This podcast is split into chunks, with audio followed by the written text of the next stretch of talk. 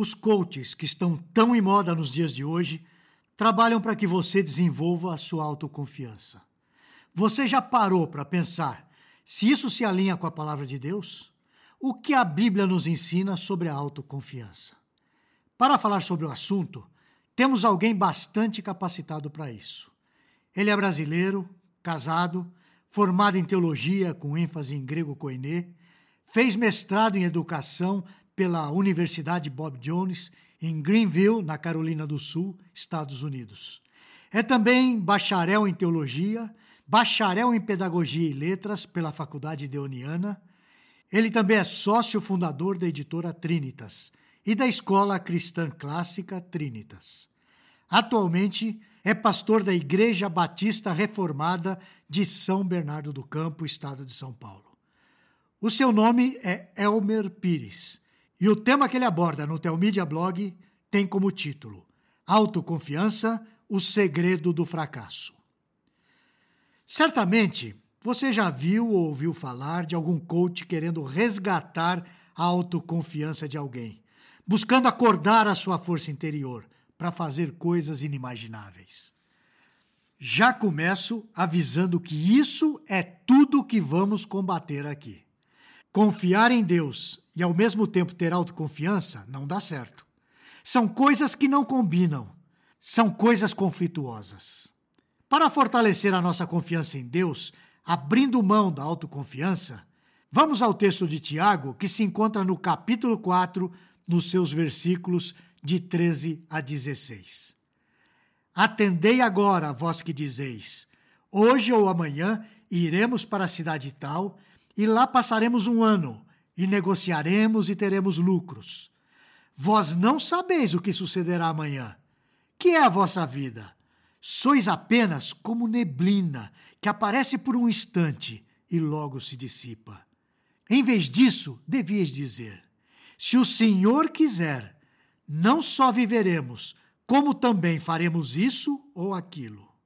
Agora, entretanto, vos jactais das vossas arrogantes pretensões.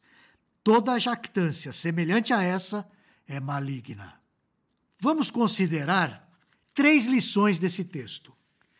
A primeira é que Deus quer que você abandone a sua autoconfiança. É um erro acreditar que você tem controle sobre a sua própria vida. Tiago tem algo a dizer àqueles que dizem assim: Hoje ou amanhã iremos para a cidade tal, e lá passaremos um ano, e negociaremos, e teremos lucro.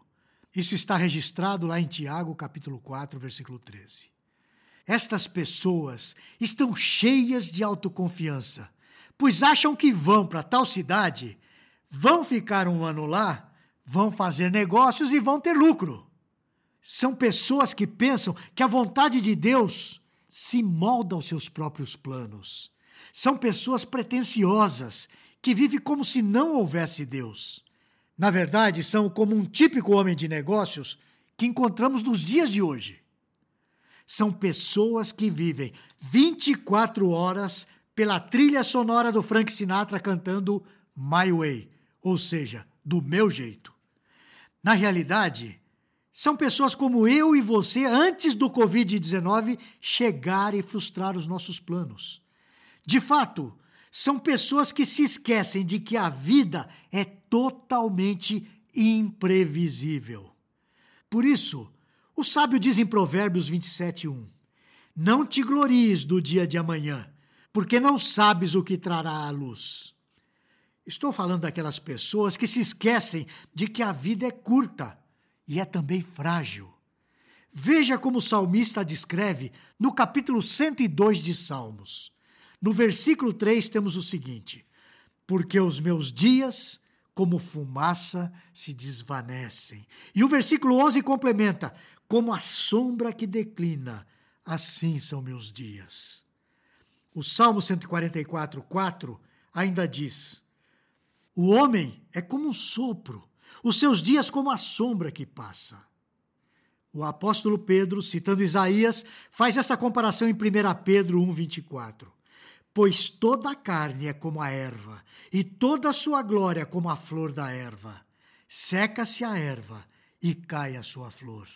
O fato é que Deus deseja que abandonemos a nossa autoconfiança. Por esses motivos, somos seres dependentes, finitos e também arrogantes. A segunda lição que queremos aprender é que Deus quer que você confie nele e se submeta a ele. Em Tiago 4:25 lemos: "Em vez disso, devias dizer: se o Senhor quiser, não só viveremos, como também faremos isso ou aquilo." No lugar da autoconfiança, você deve passar a viver tendo Deus como aquele que está no controle da sua vida. Para que isso aconteça, você deve buscar a sua vontade e se submeter a ela. Você deve buscá-lo em oração, como Jesus, dando o exemplo, nos demonstra em Lucas 22, 42. Pai, se queres, passa de mim este cálice. Contudo, não se faça a minha vontade, e sim a tua. Você deve ler e estudar a Bíblia, uma pequena passagem por dia, ou um capítulo por dia. Você deve procurar ouvir a sua palavra sendo exposta. Agora, vou fazer uma recomendação minha, não do autor desse artigo que estou lendo. Você pode ouvir a exposição da palavra de Deus na sua igreja, você pode ouvir também na sua casa, durante a semana.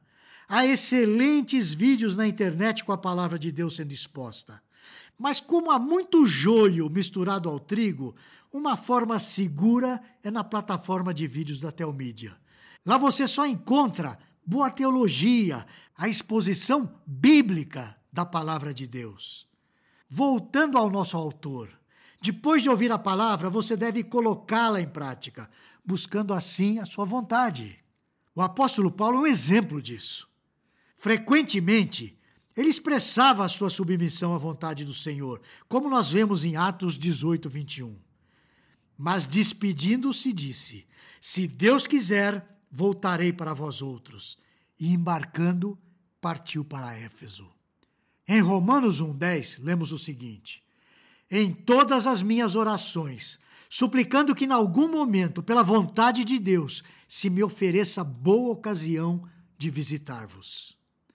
Como Calvino observou, para Paulo e os outros apóstolos, o que era importante era que eles tinham como princípio fixado em suas mentes que não fariam nada sem a permissão de Deus.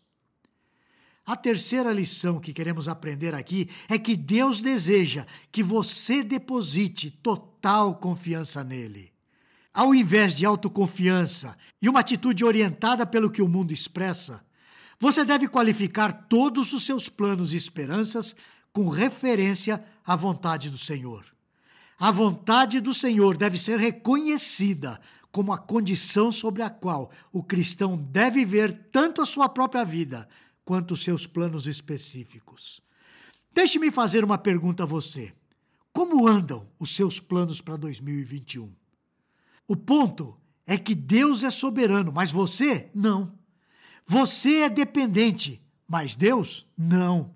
Deus quer que você abandone as suas pretensões arrogantes e passe a viver debaixo da sua vontade. Nós vemos isso em Tiago, no capítulo 4, versículo 16. Agora, entretanto, vos jactais das vossas arrogantes pretensões. Toda jactância semelhante a essa é maligna. Ou como diz o final na tradução da NVI: Toda vanglória como essa é maligna. Os seus planos demonstram o tipo de relacionamento que você tem com Deus. Que tipo de relacionamento você tem com Ele? O que o seu planejamento, a sua agenda ou o seu calendário estão dizendo sobre isso? Sem Cristo não há planejamento que dê certo, pois é em Cristo que podemos cumprir a vontade de Deus. Assim, reconheça o seu pecado da autoconfiança. Reconheça a imprevisibilidade, a fragilidade e a brevidade da sua vida. Reconheça a soberania de Deus, tanto sobre a sua vida quanto sobre o que ocorre nela. Pare de se vangloriar em suas arrogantes pretensões e confie todos os seus planos a Deus. Para concluir, quero fazer um apelo a você. Abandone a sua autoconfiança. Não só a abandone, substitua pela confiança em Deus. E confiando em Deus, descanse em sua vontade. Enfim, planeje esse ano tendo Deus como foco e viva para a glória dele. Amém. Nos vemos na semana que vem. Você gostou deste post? Então compartilhe essa mensagem com seus amigos, sua igreja e familiares. Coloque o seu e-mail no nosso blog para não perder nenhum post. Siga-nos no Facebook, Instagram e Twitter. Conheça a Telmídia, vídeos cristãos para você e sua família. 15 dias grátis. Assista quando quiser, onde quiser.